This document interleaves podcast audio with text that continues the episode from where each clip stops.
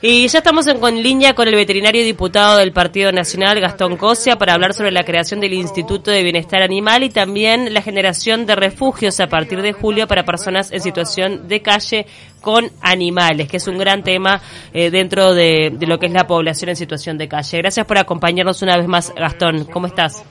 Buen día, ¿cómo les va? Buen día, te recibimos con el tema Alberto Cortés Callejero porque bueno, habla un poco de lo que a veces significan los animales que, que uno encuentra en la calle y también este, en compañía de, de personas que están en situación de calle realmente tiene una importancia tremenda para la vida de esa persona. ¿Qué significa para vos que venís luchando mucho por el tema del bienestar animal esta, eh, bueno, este anuncio del MIDES de que finalmente va a haber refugios para, para personas en situación de calle con perros? Una experiencia que ya hubo, como mencionaba Camila, eh, y que fracasó en, en el pasado, ¿no?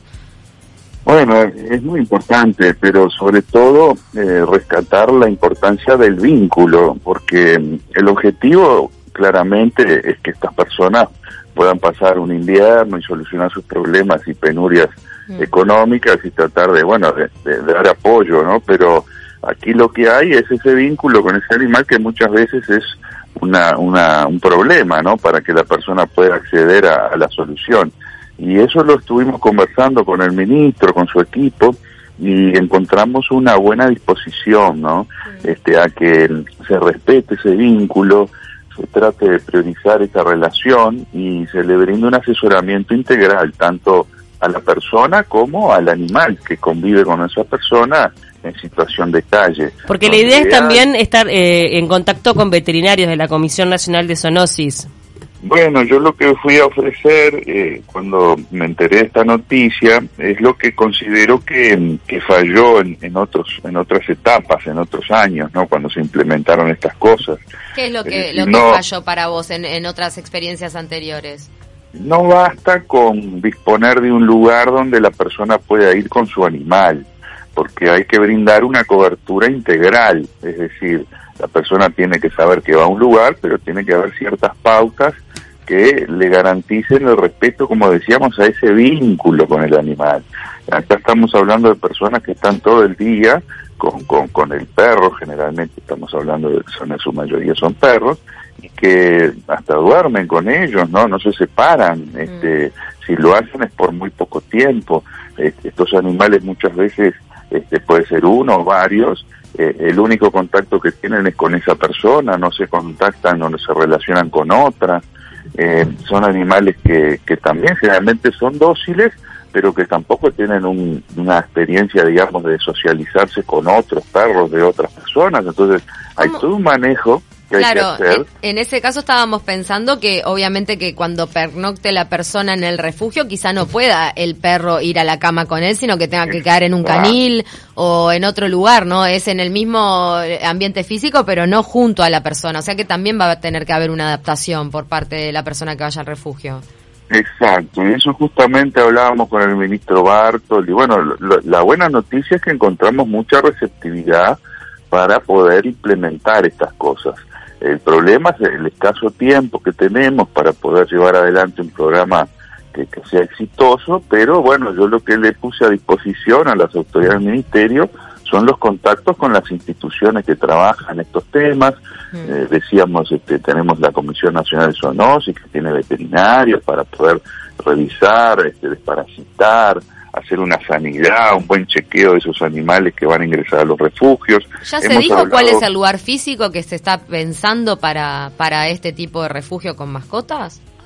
Bueno, eh, yo sé que tienen un lugar ya, no me gustaría ser yo quien lo adelante, porque eso tiene que ser una, una notificación oficial del MIDE. En principio un sería un local, por ahora. Y dispone, sí. dispone de, de, un fondo como para poder este, tener allí, adaptar caniles, y ese es el gran desafío, que las personas acepten, tengan confianza de ir con, con sus animales de compañía, que son su vínculo, que son lo más valioso para muchas de estas personas, es la afectividad que los rodea en su cotidianidad y que puedan confiar en que allí van a estar bien, van a estar bien alimentados, van a estar seguros y que no van a tener que distanciarse, porque hoy lo que se le ofrecía era llevar al animal quizás a un refugio transitorio que podía ser de alguna ONG, pero eso significaba la distancia, ¿no? Claro. Una distancia física muy importante. Entonces ahora van a estar junto al animal, no en sus camas, no en, en, esa constante este, simbiosis prácticamente que tienen,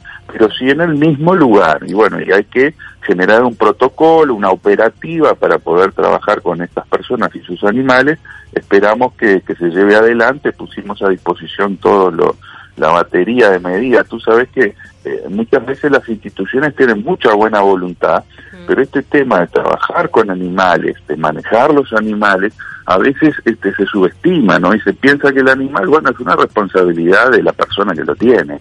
Bueno, arréglese, como tráigalo y vemos cómo hacemos. No, ah. acá también, así como hay sociólogos, asistentes sociales, gente que trabaja en, materia de, desarrollo este, social este, y, también en la parte sanitaria. Bueno, en lo que hace a los animales y el manejo con los animales hay personas que tienen que formar parte del equipo para poder dar satisfacción y que la experiencia sea exitosa. No nos podemos frustrar una vez más y, otra vez este, encontrarnos con que no pudimos dar solución a esta problemática, ¿no? Bien, este, si hablamos, este, cambiando un poco de tema y hablando un poco de la propuesta de la LUC eh, que tiene que ver con el Instituto Nacional de Bienestar Animal, ¿tú estás conforme con lo que se plantea? ¿Le, daría más jerarquización?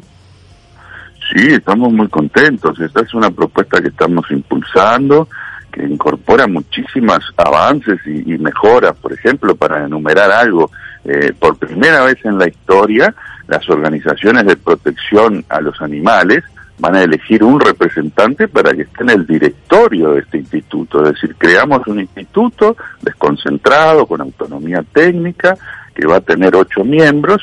Uno de esos ocho miembros lo van a tener que elegir las organizaciones de protección animal. Mm. Esto es un avance sustancial. Claro, eso es, lo diferencia de Cotriba, que es un poco el organismo que ahora eh, supuestamente está para, asegurar el bienestar animal tenía cuatro miembros, los cuatro eran instituciones oficiales, Ministerio de Ganadería, Salud Pública, Interior y Congreso de Intendentes.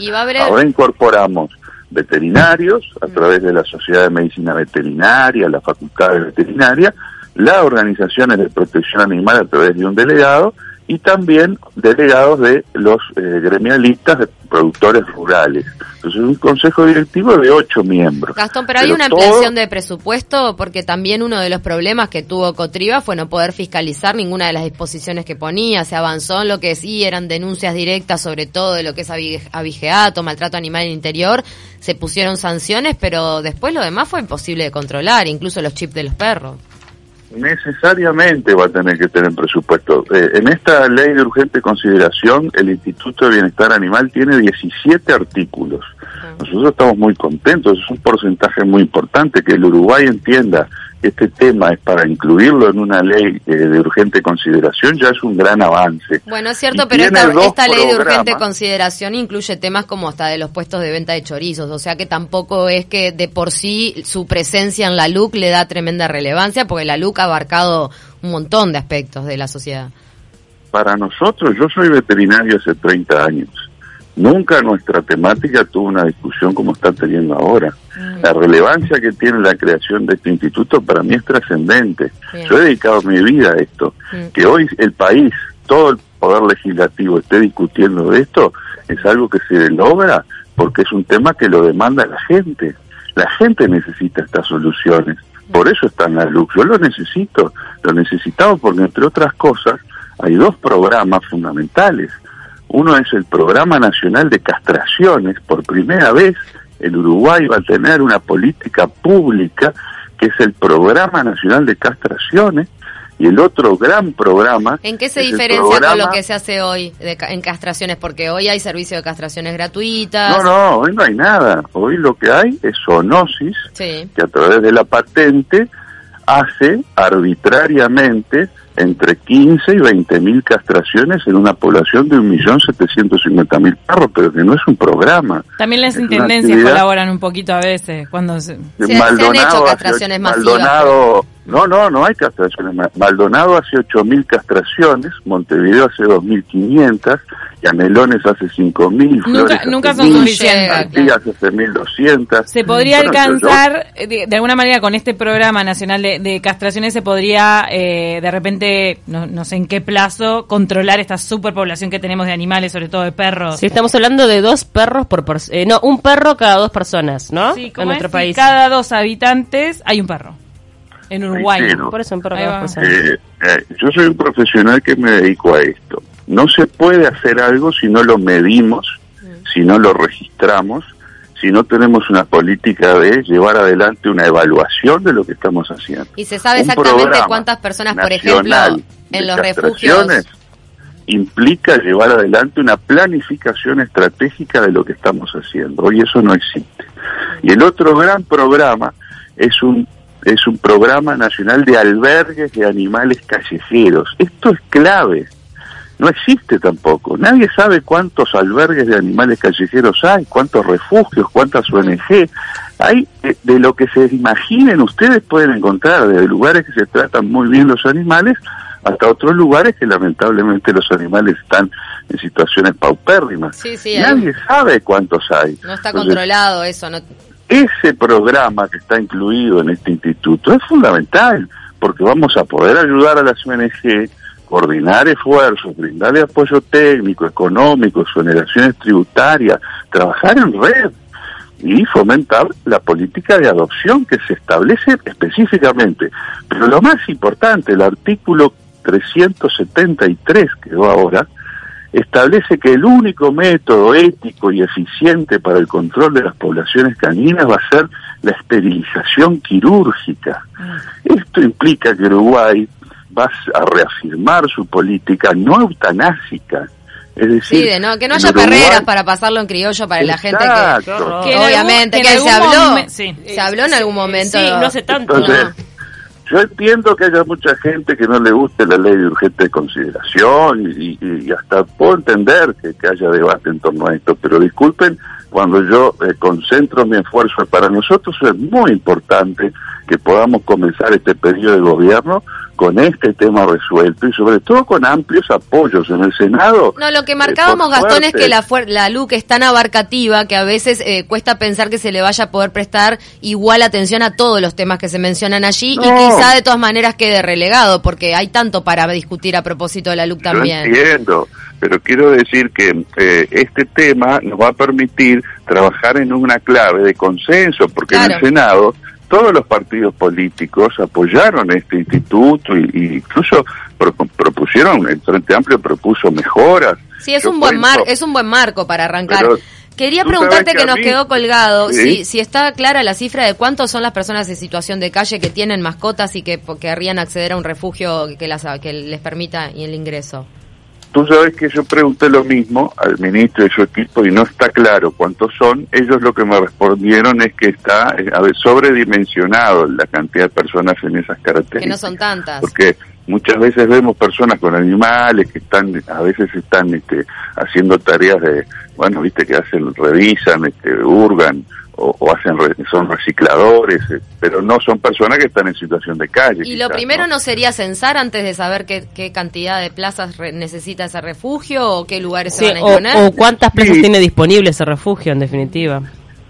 Ahora lo que lo primero es atacar la urgencia, se vienen los climas muy fríos y bueno, hay personas que hay que ofrecerles una alternativa para que está en juego su vida y tiene que haber un lugar para que esas personas puedan ir, ¿no? Eh, eso es, lo que está atacando ahora el ministerio. Es decir, bueno, ante una situación clave de, riesgo de vida de personas porque se vienen las inclemencias este, del tiempo, tener un lugar donde llevar. Y sí, creo que naturalmente va a haber que hacer un censo, preparar esto de mejor manera. Incluso a mí me han consultado de otros departamentos del país porque la misma situación se vive en el interior, en las grandes ciudades, ¿no? Bueno, este, hay que trabajar mucho en esto. El instituto también va a ser una herramienta para poder ayudar a intendencias y a las distintas instituciones oficiales en esta temática, porque es competencia del instituto ese programa nacional de refugios o de albergues de animales callejeros que va a poder trabajar también conjuntamente con el este, este, refugio va a estar disponible a partir de julio. La idea es que ya es este mes, en realidad, ya estamos casi entrando. Sí, sí, ahora estos primeros días tiene tiene pensado el, el MIDES de poner ya a disposición este lugar. Claro, por el invierno. Y en concreto, del Instituto de Bienestar Animal, una vez aprobada la ley de urgente consideración, ¿cuánto te parece que puede demorar en, en reglamentarse para instalarse definitivamente el Instituto de Bienestar? Bueno, allí uno de los artículos establece que entra en vigencia con la aprobación de la ley de rendición de cuentas y balance presupuestal del 2019. Eso ingresa ahora en agosto, esa ley. Es la que va a aprobarla todo Ponele que, el año que viene. El año que viene. Bueno, no, a ver, este, esa, eh, ahí entra en vigencia. Luego va a venir la ley presupuestal, que seguramente se apruebe, termina aprobando en septiembre, octubre, ahí va a tener los recursos. Y sí, comenzará la, la funcionalidad a partir de, del 2020, 2021. Ahora, este, como decíamos hoy, los recursos son claves. Y, y aquí hay programas que van a necesitar tener financiación, que es lo que me faltó decirles cuando me consultaban sobre los recursos. Al existir programas concretos, va a también que tener que existir una financiación para esos programas, si no, no tiene sentido. Y un aspecto más que, que, me olvidé de comentarles, que está incluido en este instituto, es que en los centros poblados, cuya población de animales y de personas este, sea significativa y genere la necesidad, se van a instalar centros de esterilización fijos para castrar animales, era uno de los problemas que, que teníamos, así como la unificación se establece de la patente con la tasa este, que se cobraba, la tasa de patente de perro, con el microchip. Todo animal esterilizado va a tener que ser identificado con microchip. Estas definiciones son muy importantes. Eh, recordemos que la patente de perro se cobraba siempre en junio y julio y ahora con la pandemia y con todo este problema tampoco se ha sentido hablar, no sé si no, claro. Este, eh, no se ha implementado el cobro de patente y es uno de los temas pendientes que tiene también el gobierno que resolver porque ese cobro de patente era el que financiaba la Comisión Nacional de Zoonosis y esas 20.000 castraciones que yo les decía que se hacen anualmente quedaron de ahí. Claro. Gastón, muchas gracias por, por tu participación. Este, por bueno, vamos a seguir al pendiente entonces de cómo avanzan estos programas en lo que es la ley de urgente consideración. Por lo pronto, los primeros días de julio entonces estaría habilitado este primer refugio para personas en situación de calle con sus mascotas, que no serían tantas, pero que es una solución importante. Muchas gracias. Gracias. Gracias a ustedes, que pasen lindo. Hasta luego. Un primer paso. Queda mucho por hacer, ¿no? Por el tema de los animales. Y después pelear por el presupuesto, si esto está atado a la, eh, a la rendición de cuentas, obviamente. Hay prioridades con esta situación que el tema con los animales siempre ha pasado. Y la superpoblación de perros que tenemos en nuestro país. Pero También eh, es una situación en la que se tiene que crear conciencia. Nos vamos a ir a la tanda escuchando a Niña Lobo, esta banda 100% femenina que es parte de la grilla del Pilsen Rock, que va a ser el 18 de julio, fecha patria. Van a estar No Te Va a Gustar, El Cuarteto de Nos, La Vela Puerca, otras bandas y Niña Lobo, que los invito a escucharla porque es una muy linda banda. De la mañana y vos estás tan lindo ahí. Se hicieron las seis de la mañana y yo volví sola a casa. No sé por qué no te dije nada. No sé por qué me quedé sin palabras.